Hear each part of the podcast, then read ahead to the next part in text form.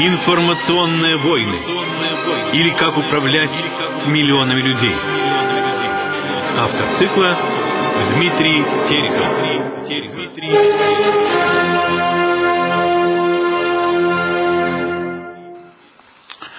Здравствуйте, уважаемые радиослушатели. С вами сегодня снова я, Дмитрий Терехов, и наша передача под названием «Промывка мозгов. Информационные войны» или «Как управлять миллионами людей». Итак, в прошлой передаче мы говорили о такой важнейшей составной части понятия информационной войны, как формирование Э, установки на самоуничтожение как у отдельного человека, так и у группы людей или даже целой нации, или даже целой цивилизации. Сегодня мы в некотором смысле продолжим эту тему. Дело в том, что мы переходим к еще одной важной теме, которая является подразделом, э, входит в качестве подраздела э, в концепцию самоуничтожения нации – но часто, правда, используется и самостоятельно, даже в рамках отдельного спора. Э, речь идет о таком фундаментальном направлении информационной войны, как воспитание комплекса неполноценности. Смысл данного направления, собственно говоря, понятен из самого названия. Если у отдельного человека или группы людей, или у целой нации удается воспитать путем длительного целенаправленного информационного воздействия презрение к самим себе, ощущение собственной неспособности, собственной ущербности, то дальнейшее манипулирование этим человеком или группой лиц, или этой нацией в целом, упрощается в несколько раз. Человек или группа лиц, поверившие в собственную ущербность и неспособность, инстинктивно тянется к тому, кого она считает более талантливым, способным, сильным, чтобы получить его защиту, поддержку, воспользоваться его советом, помощью. В случае нации это может быть другая страна.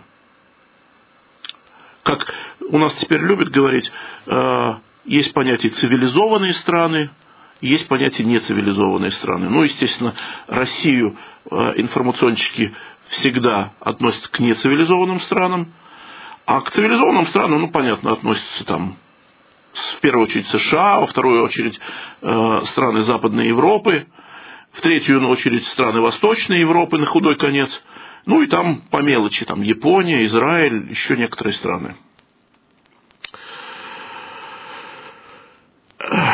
Человек или. Э, итак, это психологическое свойство тянуться к более сильному, более талантливому человеку, широко используется в психологической обработке как отдельных людей, так и огромных людских масс, составляющих население целых государств.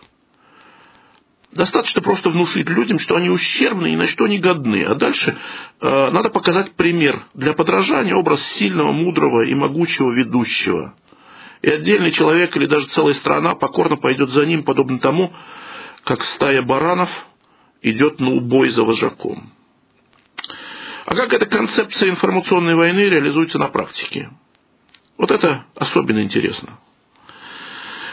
Для начала мы приведем цитату, довольно пространную цитату, э, довольно любопытный диалог между главным редактором Московского бюро русской службы BBC Константином Эгертом, человек достаточно известный э, часто присутствующий на всяких телевизионных ток-шоу, и еще более известным американским теоретиком и бывшим помощником президента США по национальной безопасности Збигневым Бжезинским. Данное интервью состоялось в прямом эфире BBC во время посещения Бжезинским России в уже теперь далеком 2002 году. Но а, оно нам интересно именно в том смысле, потому что в начале нулевых годов а, Бжезинский Э, еще придерживался логики, что Россия это страна умирающая, э, которую э, списали из мировых держав, и надо эту тенденцию усилить и поощрить. И, соответственно, он вел себя во время визита в Россию соответствующим образом. И вот Эгерт берет это интервью Бжезинского, и дальше мы цитируем. Эггерт задает вопрос Бжезинскому. Вы сказали, что российско-американские отношения важны, но они отличаются от отношений Америки и Европы, так же, как провинциальная футбольная лига отличается от высшей. Почему? Многие возразят, что как ядерная держава, постоянный член Совета Безопасности ООН, как, наконец, самая большая страна в мире, Россия важна. Бжезинский отвечает. Африка тоже большая. Ну и что? Важно то, что вы со своей землей делаете. Воловой внутренний продукт России сравним с ВВП Нидерландов. Ну, речь идет о 2002 году, я поясню. Россия просто не входит в число мировых держав, продолжает Бжезинский. Вы понимаете, как ставится вопрос? Россия просто не входит в число мировых держав. А ядерное оружие, что же? Это просто оружие коллективного самоубийства. Начнись ядерная война, и Россия первая в ней пострадает.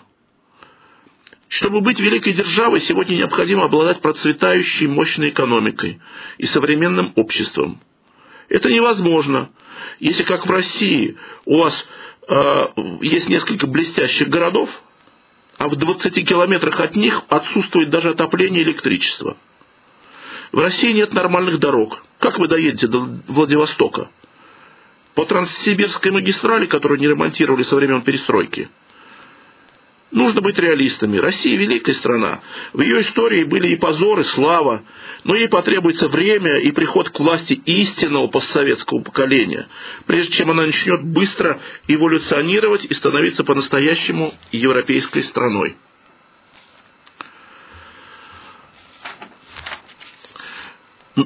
Значит, Эггерт э, задает следующий вопрос. Нынешняя администрация США считает Россию важным партнером в борьбе с террористами? Или э, что это, просто слова?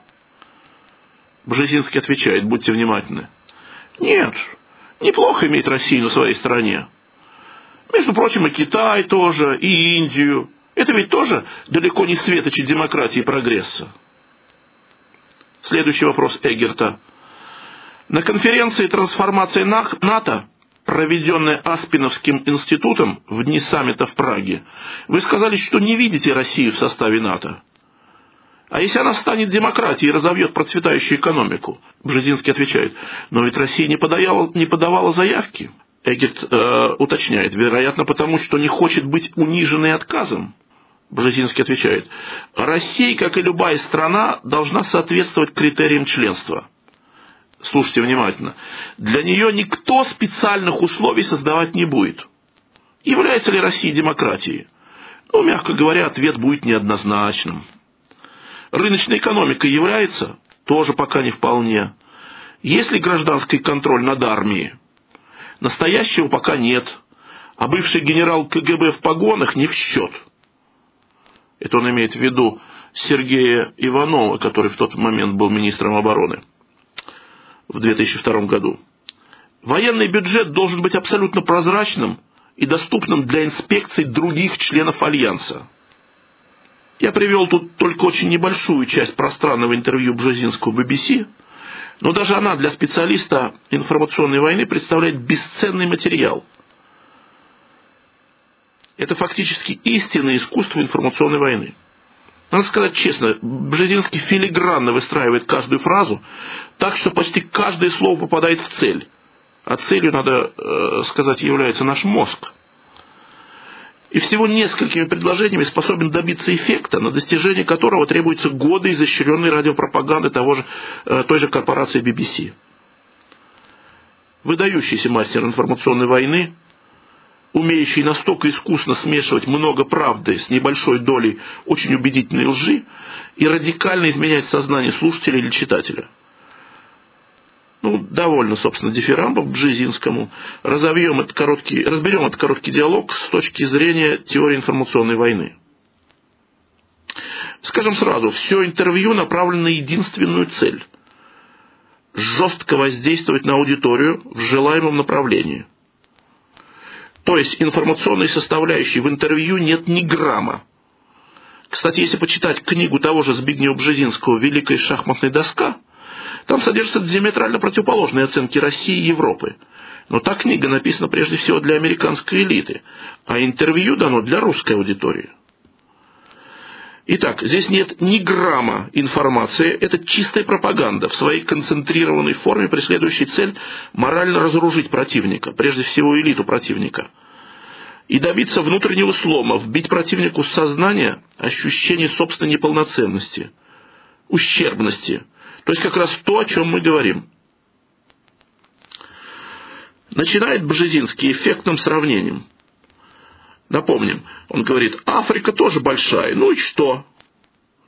Правда, он забывает сказать, что Африка это не одна страна, а лоскутное одеяло мелких банановых республик, к тому же населенная неграми, неспособными к самостоятельному развитию. Он также забывает сказать, что сам в своей уже упоминавшейся нами книге «Великая шахматная доска» писал, что Россия, в отличие от всех, подчеркиваю, всех стран Европы, даже несмотря на хаос 90-х годов и разруху, последующие за 90-ми годами, представляет собой важнейшего и потенциально очень опасного для Америки игрока на политической шахматной доске. И наоборот, всю Европу он рассматривал только как целый континент, отмечает, что ни одна из отдельных стран Европы, ни Англия, ни Франция, ни Германия – не говоря уже об Италии, Испании и прочей мелочевке, не способны в настоящее время быть реальными игроками на мировой арене. Но все это было написано в книге для американской элиты, а в интервью для русских, стремясь психологически сломить русских слушателей, Бжезинский надсмехается над Россией, сравнивая ее с Африкой и Нидерландами. Дескать, ВВП России сравним с ВВП Нидерландов – звучит действительно убедительно, если не вспомнить, что во времена демократии были остановлены две трети отечественной промышленности, часть из них разграбили и уничтожили на радость Бжезинскому, но большая часть все-таки сохранилась и может быть пущена в действие при весьма небольших капитальных вложениях.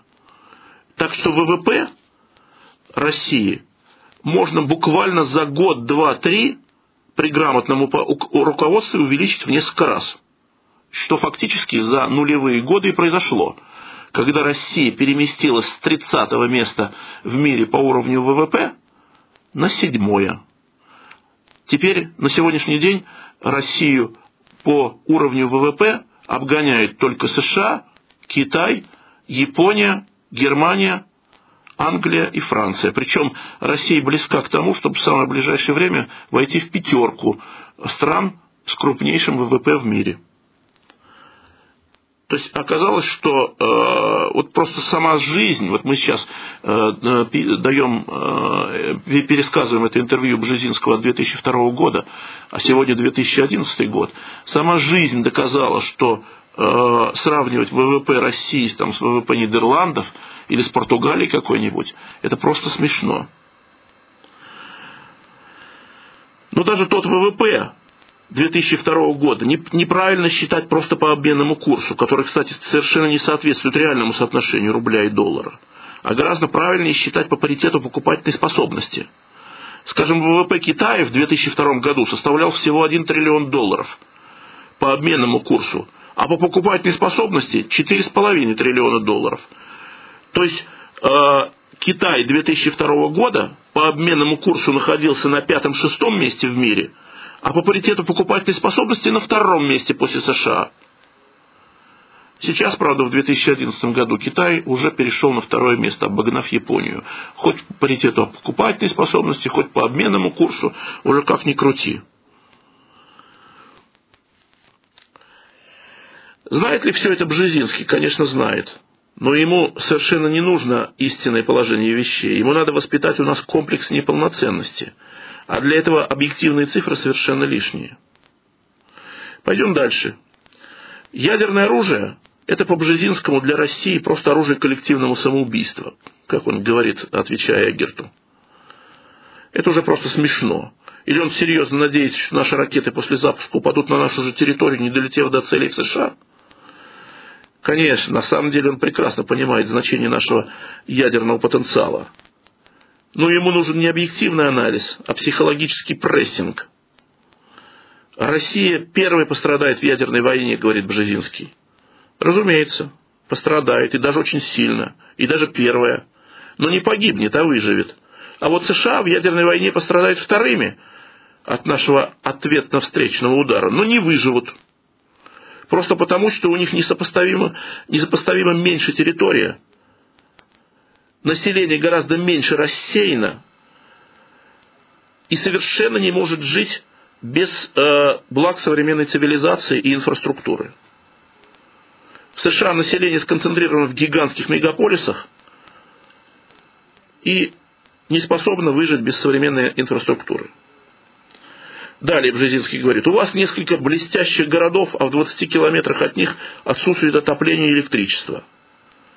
Ну, это товарищ Бжезинский нас, видимо, перепутал с Бразилией или же с Китаем. У нас всеобщая электрификация совершилась еще в 30-х годах 20 века. В России нет нормальных дорог. Как вы доедете до, до Владивостока, говорит Бжезинский. Да, действительно, хорошие дороги это не, наше, не самое наше сильное место. Но до Владивостока мы все-таки как-нибудь доберемся без помощи Бжезинского. А насчет ремонта Транссибирской магистрали, пусть он не беспокоится, отремонтируем. И действительно, в нулевые годы Транссибирская магистраль была отремонтирована, а параллельно с ней была построена первая автомобильная дорога, связавшая э, Россию единым транспортным сообщением.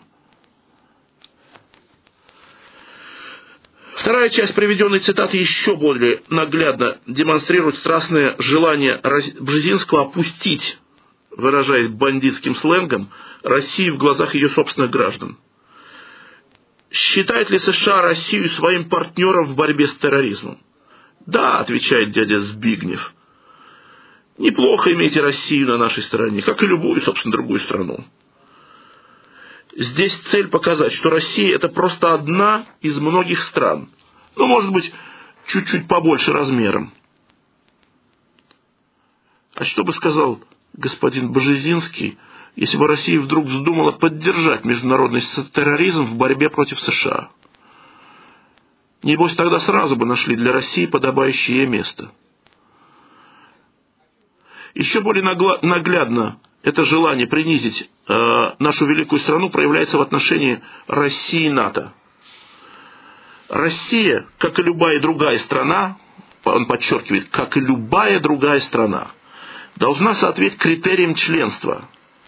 Военный бюджет должен быть абсолютно прозрачным и доступным для инспекции любых членов Альянса. Это слова Бжезинского. Ему важно в данном случае вбить нам в голову, что Россия это всего лишь одна из совершенно рядовых стран. И как любая из них должна соответствовать каким-то там натовским стандартам и критериям. Причем так соответствовать, что любая натовская страна, какой-нибудь Лихтенштейн, могла бы устроить нам инспекцию и щелкнуть нас по носу за недостаточную демократию или министра обороны бывшего генерала КГБ. Ну, еще раз напомню, а, это он говорил о Сергее Иванове, который в 2002 году был министром обороны.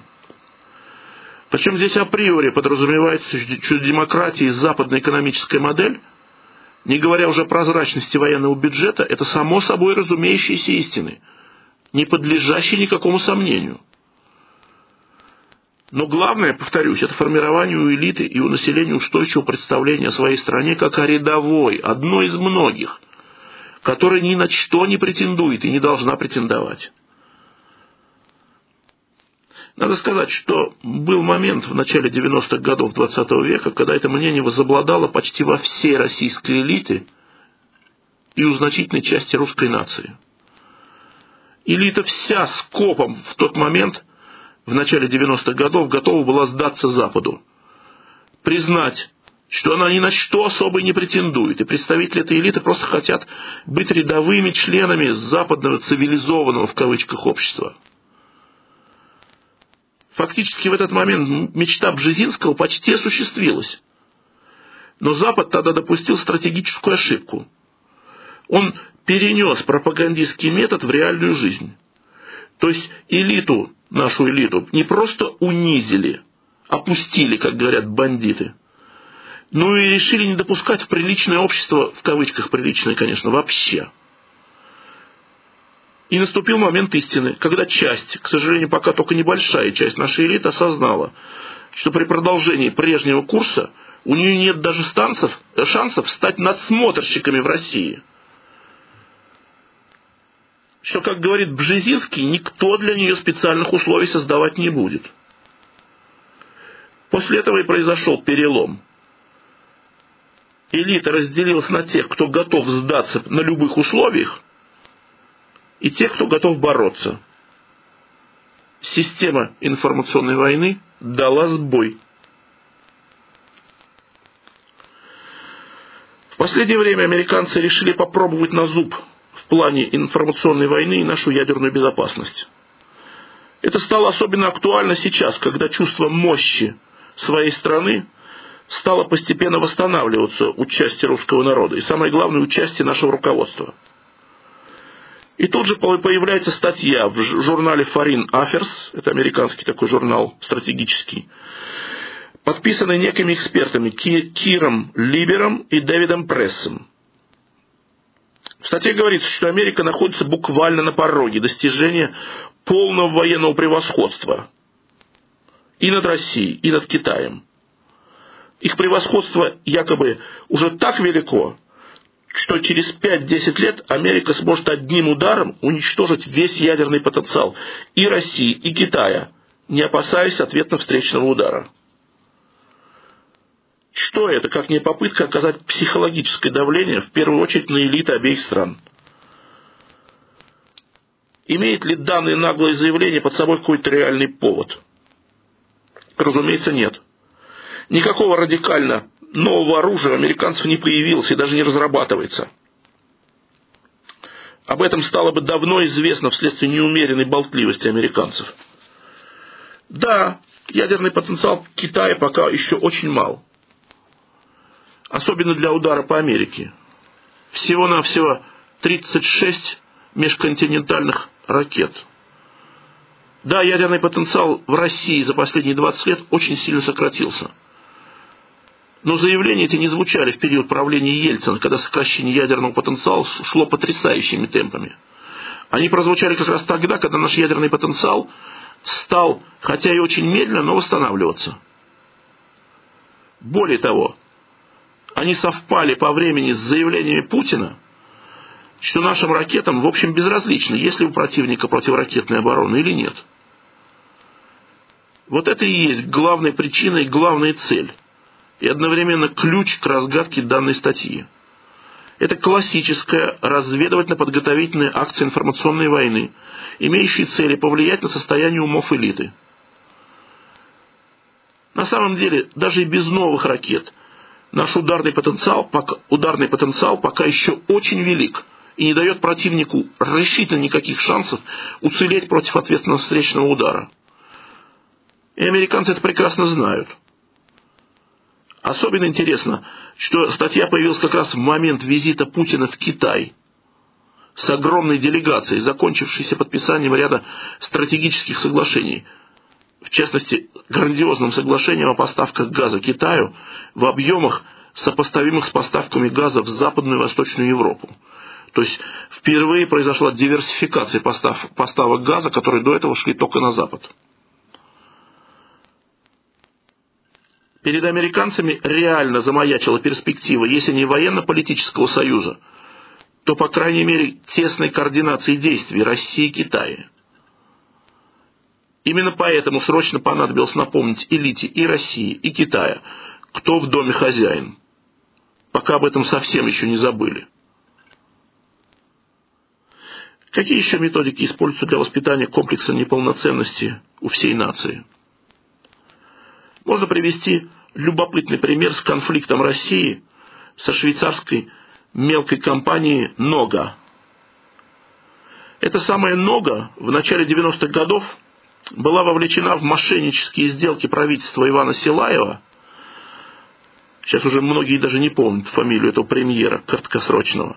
По фиктивному обмену наших ресурсов на фиктивное продовольствие с одновременной кражей валютной выручки – ну, явление это по тем временам было совершенно рядовым. Но ногу поддержали западные специалисты информационной войны. и решили использовать ее не только для экономического ограбления России, но и для информационного прессинга русского населения. Дело в том, что русское население во времена СССР в массе своей очень гордилось тем ощущением силы своей страны, которое давало реальной советской государственной военной мощи. И это было сильным фактором психологической устойчивости в общество, общества, которую надо было во что бы то ни стало разрушить для массового распространения подрывных информационных технологий. Вот фирме «Нога» и была предназначена эта роль. Когда Нога спровоцировала арест во Франции нашего парусника Седов вместе с командой юношей-курсантов, то главный вопрос был не в экономической сфере. Требовалось показать всему населению России, что теперь с нами не только иностранные структуры могут делать все, что захотят – но и мелкие западные фирмы могут унижать и глумиться над величайшей страной мира, и никакого ответа, кроме унизительных просьб и переговоров, мы дать не можем. Потом та же Нога пытался арестовать наши новейшие истребители Су-27 и Су-30 прямо во время авиасалона в Лебурже. Потом еще раз, много раз предпринимала аналогичные публичные акции. Казалось бы, если имел место простой хозяйственный спор, то почему нельзя было обратить взыскание на нашу бесчетную государственную недвижимость за рубежом? Но это не имело бы того информационного резонанса и не выполняло бы главную задачу по воспитанию у русских людей комплекса неполноценности, комплекса полного бессилия перед Западом. Можно ли предположить, что это жалкая нога действовал так нагло на свой страх и риск по собственной инициативе. Это просто невероятно. Разумеется, здесь имела место классическая оперативно-тактическая информационная операция, санкционированная самыми высшими должностными лицами США и тщательно скоординированная на дипломатическом уровне со всеми странами, принимавшими в ней участие. Включая, кстати, нескольких должностных лиц тогдашней России – и только теперь, когда у России появилось новое политическое руководство, которое не так покорно, как Ельцин, спускает штаны для публичной порки своей страны, той же ноги, фирме ноги, нога, тихо дали понять, что э, операцию пора заканчивать. Хотя никакие материальные иски так и не были России удовлетворены. И Нога также тихо отозвала свои иски. Но еще спустя какое-то время, когда отношения между Россией и США снова напряглись, и из-за разного отношения к Ирану и приема в Москве делегации палестинского движения «Хамас», который США считает террористическим, но фирму «Нога» тут же снова спустили с цепи. Вот так действует механизм воспитания комплекса неполноценностью целой нации. А помните, как в официальной программе во времена Ельцина – нам была поставлена великая в кавычках цель за 20 лет, за 20 лет догнать Португалию по уровню национального дохода на душу населения. Потом эта яркая деталь была повторена тысячи и тысячи раз в разных средствах массовой дезинформации с задачей намертво вбить ее в сознание русских людей. И цель, надо сказать, была достигнута. У миллионов русских людей прочно утвердилось мнение, что мы действительно настолько отстали от Запада, что будем лет 20 догонять какую-то вонючую Португалию, у которой вообще нет никакой промышленности, а о том, чтобы догнать, США, нам нечего даже мечтать. Что ж, надо признать, ребята хорошо работают в плане информационно-психологической войны. Нам еще надо учиться и учиться, чтобы достичь их уровня.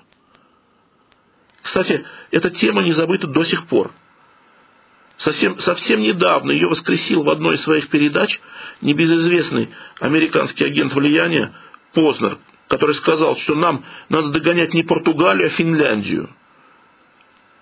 Таким изящным жестом он поменял в памяти уже позабытую тему догоняния вообще и напомнил про унизительное сравнение с Португалией, и вдобавок сравнил нас с нашей бывшей провинцией, Финляндией, с населением в один миллион человек.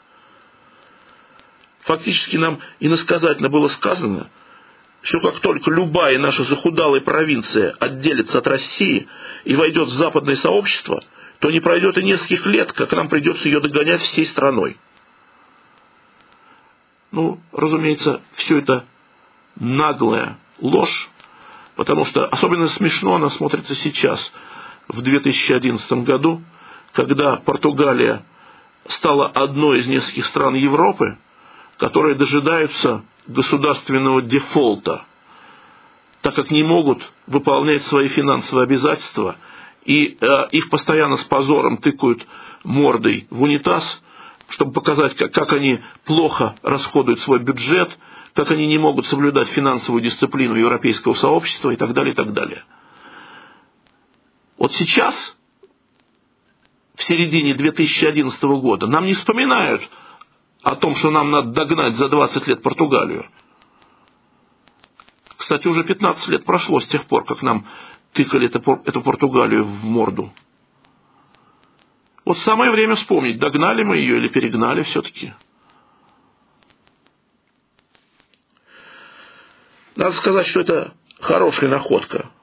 Наше население мало что знает о Португалии, кроме того, что это самая отсталая страна Европы. Многие, впрочем, не знают и этого но зато почти все хорошо знают, что такое Финляндия. И самое главное, все знают, что Финляндия была до 17 года довольно отсталой провинцией Российской империи. Поэтому сравнение нас с Финляндией Познером весьма образное и очень хорошо подходит для цели психологической войны. Кроме того, Финляндия, в отличие от Португалии, действительно сделала большой технологический рывок после Второй мировой войны – но вот беда, рывок этот произошел в отраслях, которые, э, которые поддаются быстрой раскрутке, в основном в сельском хозяйстве. А во-вторых, и это самое главное, на чужих технологических достижениях, а не на своих. И не только фундаментальной, но даже развитой отраслевой наукой в Финляндии нет. И никогда не будет, не говоря о действительно серьезной высокотехнологической промышленности. Вообще, все, кто любит такие сравнения уровней разных стран, должны запомнить, что критерием действительно высоких технологий может быть способность страны производить такие комплексные вещи, как современные самолеты, глубоководные подводные аппараты или подводные лодки, сложную военную технику, ядерные биотехнологии, сверхбыстродействующие компьютеры и, конечно, космические аппараты. Почему? Да просто потому, что собрать из чужих комплектующих сотовый телефон теоретически может даже берег слоновой кости, не говоря уже о Финляндии. А вот разработать и изготовить современный авиалайнер способна только страна, где есть новейшие научные школы высочайшего уровня, промышленность 50-70 отраслей – электроника, электротехника, цветная металлургия, стеклопроизводство, производство композитных материалов, резиновая промышленность, строительство, производство синтетических волокон и другие, другие отрасли. Мощнейший конструкторский потенциал, гигантский испытательный эксплуатационный комплекс и многое другое. Мы как-то привыкли к тому, что Россия естественным образом делает самолеты и забыли, что это на самом деле чудо техники – чудо техники. Во всем мире даже примитивные самолеты, мало, э, ну, малой так называемой авиации, способны делать всего дюжина стран. А современные пассажирские лайнеры и новейшие истребители-бомбардировщики де, делают всего полдюжины стран на всю планету. Даже высокоразвитая Германия, которая до, до конца Второй мировой войны была одним из лидеров в авиации – сейчас совершенно не способна самостоятельно произвести ни одного действительно современного самолета, ни пассажирского, ни военного. И аэробусы, и торнадо, и еврофайтеры. Кстати сказать, еврофайтер устарел еще до начала их серийного производства. Изготавливаются только совместными усилиями всего Евросоюза. В одиночку даже такая гигантская, э, мощнейшая страна в экономическом отношении, как Германия, такие самолеты делать не способна. А есть еще более сложные отрасли – ракетостроение. Баллистические крылатые ракеты во всем мире делает всего пять стран. Причем почти каждый второй запуск, например, европейской ракеты-носителя «Ариан» заканчивается катастрофой на протяжении 15 лет. Почти каждый второй запуск. Не умеет даже объединенная Европа так называемые цивилизованные страны, делать ракетоносители, и все тут. Это вам не фитюльки мобильные телефоны клепать. Что говорить о Финляндии или Португалии? Эти страны не могут толком даже наладить нормальную эксплуатацию проданных им России и США боевых самолетов. И вынуждены многие годы держать на своей территории иностранных специалистов. А о том, чтобы самостоятельно освоить производство хотя бы легкомоторного самолета, вроде нашего Як-18 или американской Цесны, они не могут даже мечтать. И вот эти страны нам предлагают догонять. Вот эти простейшие вещи не понимают в мире миллионы людей. А мы не умеем, совершенно не умеем пока им объяснить технологическую разницу между мобильным телефоном и ракетой-носителем «Протон». Эта разница измеряется не в процентах, это разница в световых годах. То время, когда для цели информационной войны чайники Тефаль, мобильные телефоны Nokia выглядят куда убедительнее, чем далекая непонятная ракета Протон или космолет Спираль. Что нам до Протона? По нему приятелю не позвонишь и чай не сготовишь. А вокруг себя мы кругом видим потребительские товары только с иностранными марками. И возникает законная мысль, мы этого делать не можем.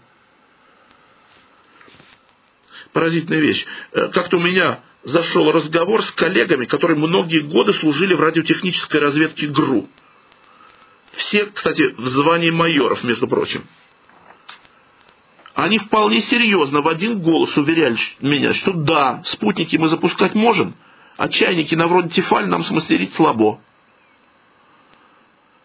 Другой человек, зам главного редактора автотехнического журнала, так свято верил в превосходство западной автотехники, что когда я ему с цифрами в руках стал доказывать обратное, он, не найдя аргументов, выдохнул. Да, мы, собравшие все силы всей страны, можем разово запустить спутник на орбиту, а вот организовать ритмичное производство автомобилей не способны в принципе. Ну, хоть смейся, хоть плачь. Я ему сказал, что мы производили истребители МиГ-21, МиГ-23, МиГ-29, МиГ Су-27 сериями в тысячи и десятки тысяч единиц. А это в десятки раз более сложной технологической продукции, чем самый современный автомобиль. Увы, бесполезно. Как горох об стенку. Аргументы здесь бессильны, потому что они не доходят до подсознания. А в подсознании прочно вбита безраздельная вера в превосходство западной техники и западных экономических систем.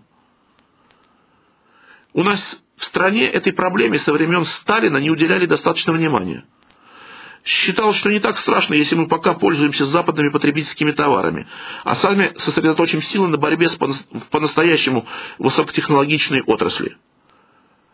До поры до времени это работало, а потом люди, постоянно окруженные иностранными потребительскими фитюльками, искренне уверовали, что мы отстали технологически от Запада на десятки лет.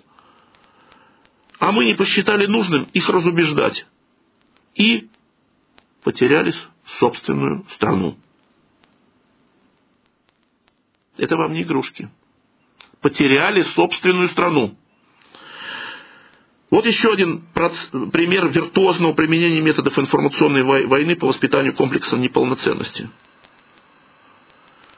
Любопытное сообщение появилось на новостном сайте «Утро.ру» под заголовком «Потомки нацистов принимают иудаизм». Я процитирую из сайта «Утро.ру». Удивительный поворот истории – потомки людей, сжигавших евреев в газовых камерах, обращаются в иудаизм. Одних, одним из таких новообращенных стал Матиас Геринг, дальний родственник главы Люфтваффе Германа Геринга.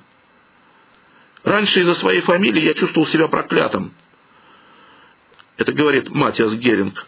Сейчас я чувствую себя благословенным. Он пока не принял иудаизм официально, но соблюдает кошрут – празднует шаббат и изучает иврит. В Израиле я чувствую себя как дома, утверждает Матиас Геринг. Геринг рассказывает о том, что у него было несчастливое детство. Про прадедушка Матиуса и прадедушка Германа, Геринг, Германа Геринга были братьями. Это оказалось достаточно для того, чтобы после падения Третьего Рейха у его родственников начались проблемы. Окружающие беспощадно издевались над детьми его семьи. Его отец, военный врач, во время войны попал в плен и после освобождения вернулся в Германию с прежними антисемитскими взглядами. Геринг говорил, что когда в семье появлялись материальные сложности, родители говорили детям, мы не можем вам это купить, потому что все наши деньги ушли к евреям. Это я все продолжаю цитировать э, сайт Утро.ру. Матиас Геринг остав, оставил родительский дом в 18 лет. Он мечтал присоединиться к цирку, но в конце концов стал врачом-физиотерапевтом, женился, у него родился сын. В 2000 году Геринг обанкротился, и жена, забрав сына, ушла от него. В тот момент Матиас Геринг был близок к самоубийству. Именно тогда он впервые помолился. И в тот же день его молитва была услышана. Ему предложили работу в Цюрихе. После этого Геринг стал посещать сначала христианскую церковь, а но через два года заинтересовался иудаизмом. Он говорит, что Бог приказал ему охранять ворота Иерусалима. Матиас Геринг не единственный потомок нацистов, прошедший такой путь. Кэтрин Гиммлер в прошлом году издала книгу о военных преступлениях своего двоюродного дядю, дяди, командующего войсками СС Генриха Гиммлера. Сама Кэтрин замужем за израильтянином. Беата Нимен, дочь майора СС Бруна Затлера, сняла фильм «Хороший отец». Эта картина рассказала об ее поисках отца, человека, которым она могла бы гордиться.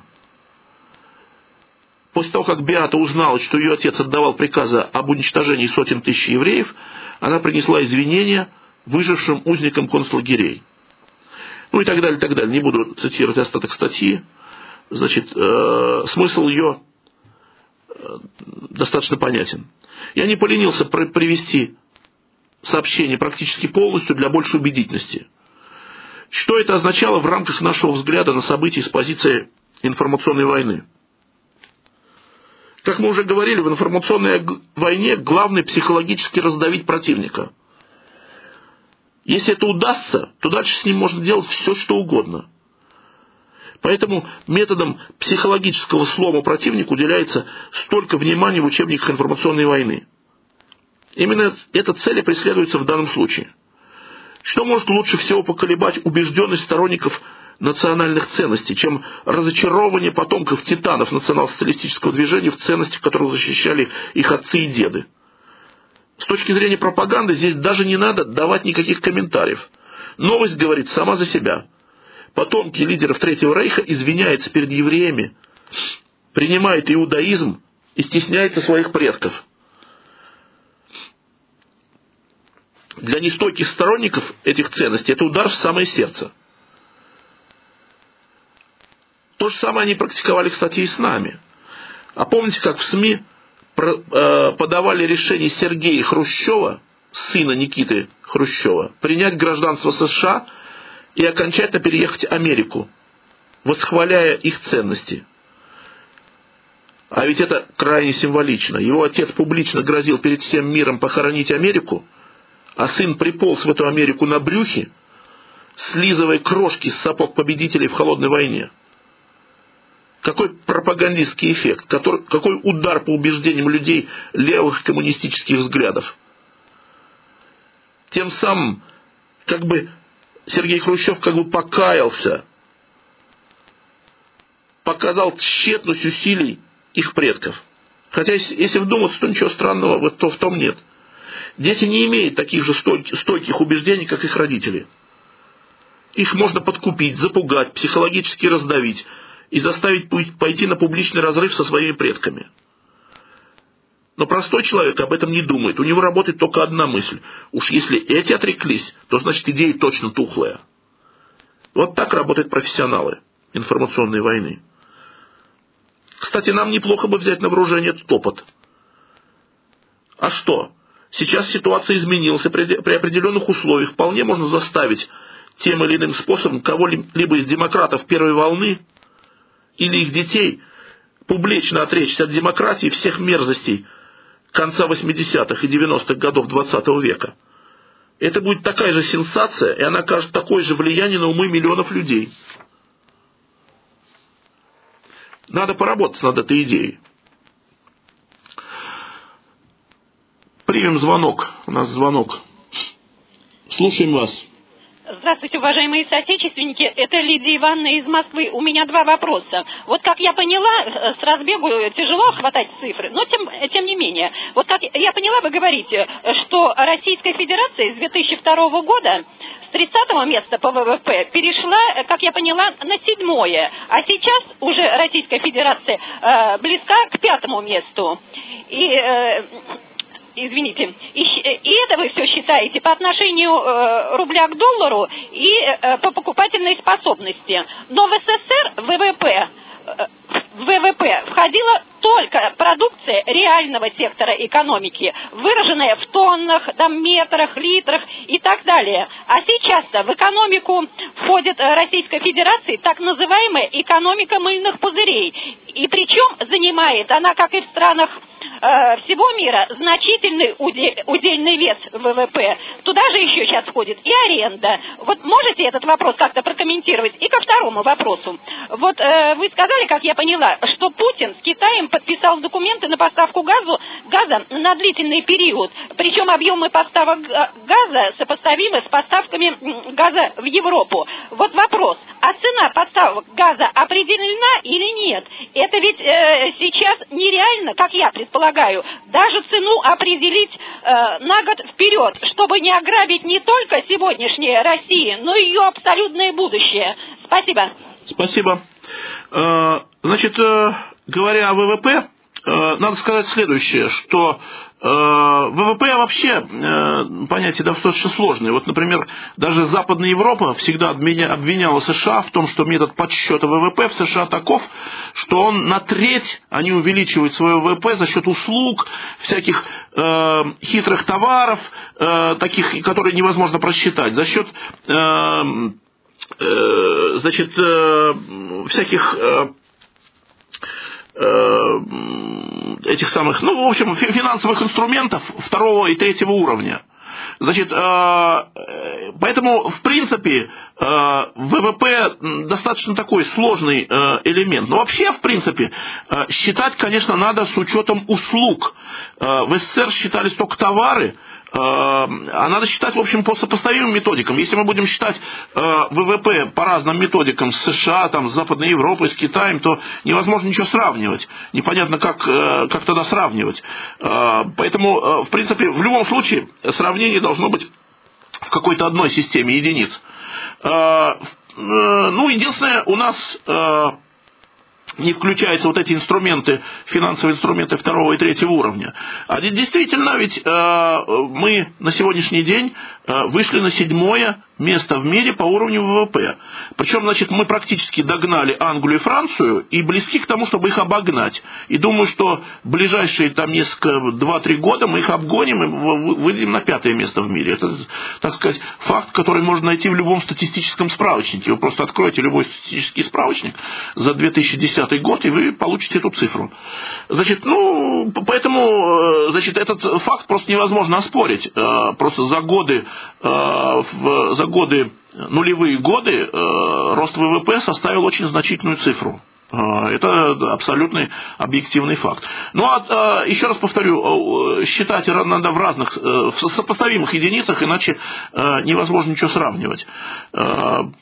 В то же время надо тоже вот сказать, что ВВП США, например, недостаточно достоверен.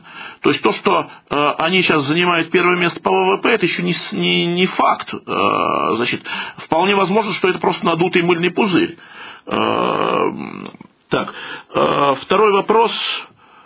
Э, забыл я, что... что э, что-то вылетело у меня из головы, что второй вопрос задали. Э, извините, забыл. Э, ладно, значит, э, продолжим.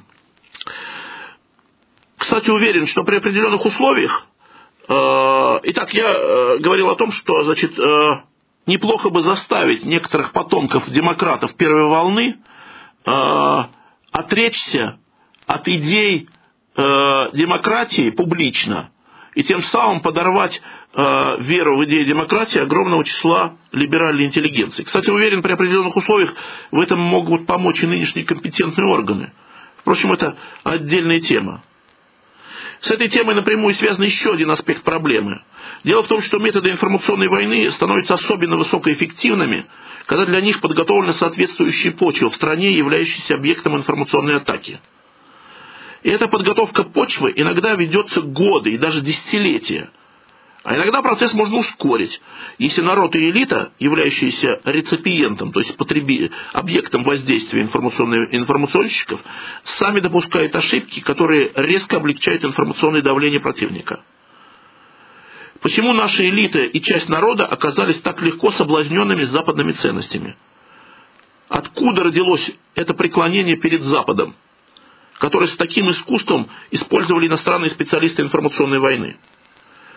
Надо честно сказать, что часть их работы мы сделали сами. Мы сами разрушили крестьянское сословие, которое являлось наиболее здоровой частью национального организма.